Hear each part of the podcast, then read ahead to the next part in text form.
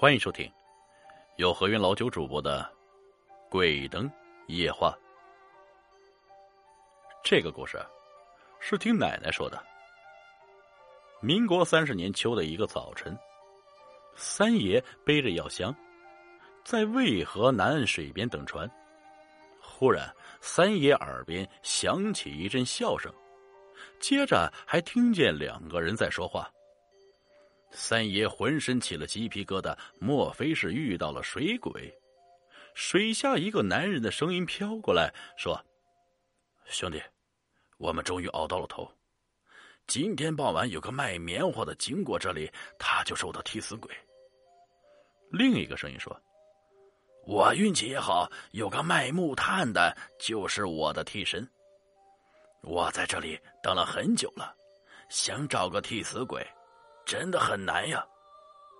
他们说笑着，声音在渭河水面上回荡。三爷听着，心里很生气，就摸了一把沙子扔到河中有声音的地方，骂道：“你们凭什么暗算别人？他们都是有家有舍的庄稼人，你们凭什么伤害他们？”一会儿，水面起了波纹，声音不见了。三爷喊道：“有本事！”捉几个土匪，为啥要惹好人呢？话音刚落，有个声音飘过来说：“三爷，你少管闲事啊！他们都是造孽太多，阎王爷恩准给我们当替身的。”三爷说：“他们有什么罪孽？”水中声音说道：“一个不孝敬老人，把老人饿死了。”一个把朋友推进黑井，霸占人家媳妇儿。三爷说了：“你们怎么知道的？”水中声音提：“城隍爷给阎王爷说的。”三爷这才无语。水中声音消失了。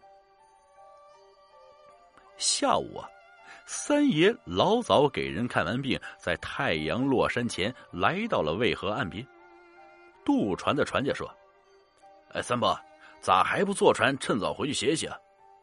三爷答道：“驴娃，伯呀，还得等一会儿，有个事情要办。”驴娃说了：“再有一锅烟光法，就太阳落山了呀。到时候回去路难走，还是早早坐船回去吧。”三爷说道：“驴娃，你家几辈子在渭河乘船？”没有听过水中有人说话吗？驴娃说了：“我没有听到过呀，不过听我爹说，他听见过。”三爷忙问：“他听见什么呀？”一个女人被土匪糟蹋死了，在这里等了十年。一天，土匪女人过河呀，被从船上拉到，在水中掐死了。三爷心跳加快，忙说：“呀，真的。”听大人说的，我也没有经历过啊。三爷就把早上出诊等船时听见水中声音的事情一五一十说了。这时，驴娃听了，脸色发白，跪倒在地说：“我的妈呀，我的好三伯，你娃胆子小，今后怎么敢在这里渡船？”三爷一阵跺脚，吼吼嗓子说：“为人只要行得端，走得正，半夜不怕鬼打门。”他再说了，你渡船就是行善积德的事情，不要怕啊。驴娃说：“呃，不，我们还是自己管好自己吧，不要惹麻烦，不要把鬼得罪了。人犯了错，改了就是，怎么能这样冤冤相报呢？我的好三伯，你千万别惹事这年头人心惶惶，天色不早，赶紧赶路吧。”三爷硬着嗓子干脆的说。我想看看是不是真的，是不是有这么回事一会儿啊，果然有两个人走过来。三爷问：“兄弟，今天做什么生意？”他们一前一后说道：“哎呀，老哥，我卖木炭，呃，卖棉花的。”三爷听罢，心里更是忐忑不安，心想：今天真的遇见水鬼了，该怎么办？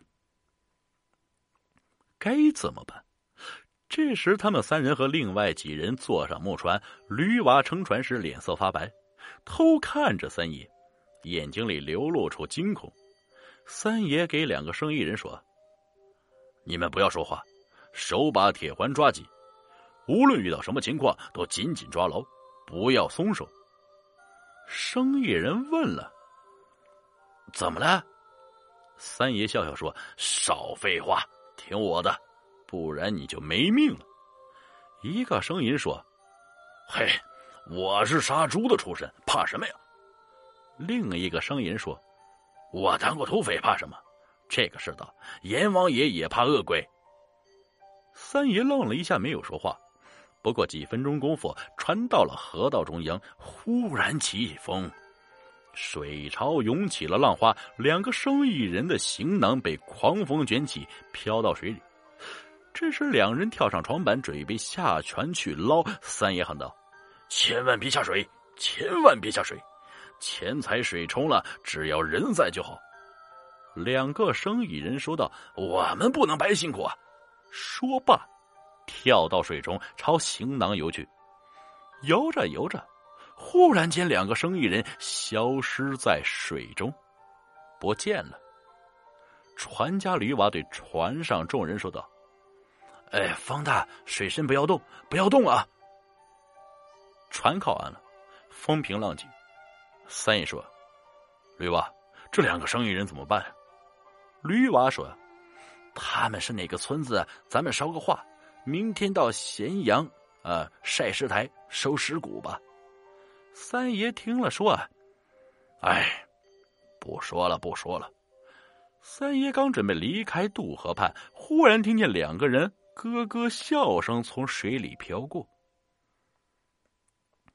这时，三爷朝着渭河吐口唾沫，什么也没说，这就上路了。本集故事播讲完了，感谢各位听众的收听，我们下集再见。